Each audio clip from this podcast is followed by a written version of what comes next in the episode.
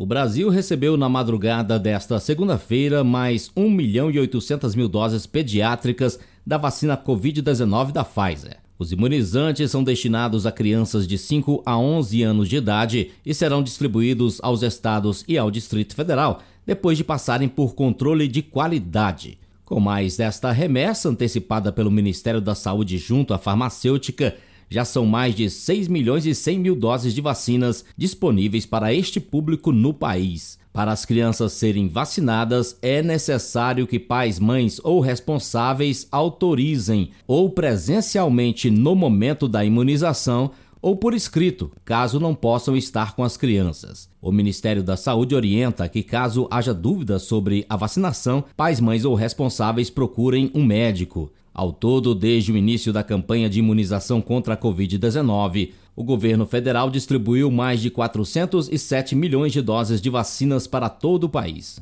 No último levantamento realizado pelo Ministério da Saúde, foi constatado que mais de 53 milhões de pessoas estão aptas a reforçar a imunização em janeiro e fevereiro. A dose de reforço é fundamental para completar o ciclo vacinal.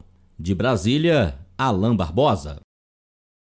Every fan knows the right player in the right position can be a game changer. Put LifeLock between your identity and identity thieves to monitor and alert you to threats you could miss. Plus, with a US-based restoration specialist on your team, you won't have to face drained accounts, fraudulent loans, or other losses from identity theft alone. All backed by the LifeLock Million Dollar Protection Package.